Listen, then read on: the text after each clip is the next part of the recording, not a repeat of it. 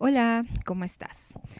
Oye, primero que nada quiero compartirte algo. Me lo han preguntado algunas personas que por qué termino mis audios mandando a papachos.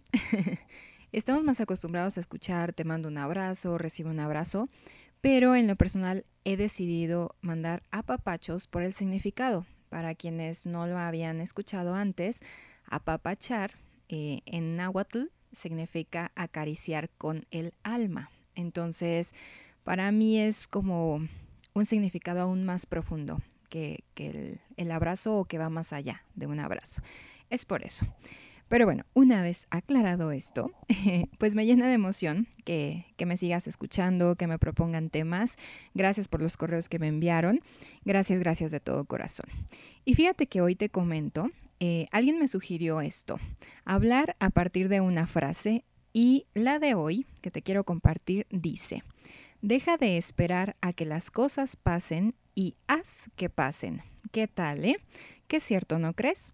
En ocasiones decimos cuando tenga un buen sueldo, cuando tenga mi propia casa, cuando estudie más, ¡hey! Despierta. ¿Cuánto queda en el reloj?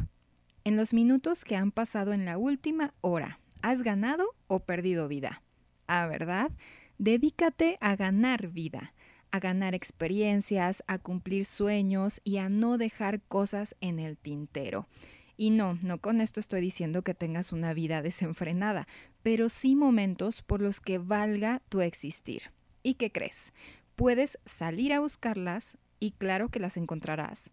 ¿Sabes? La fila de los que esperan una oportunidad es muy larga, pero si volteas a ver la de aquellos que salen a crearla, sí que cambia mucho el panorama. Así que, ¿esperarás a que las cosas simplemente pasen en el mejor de los casos o harás que pasen?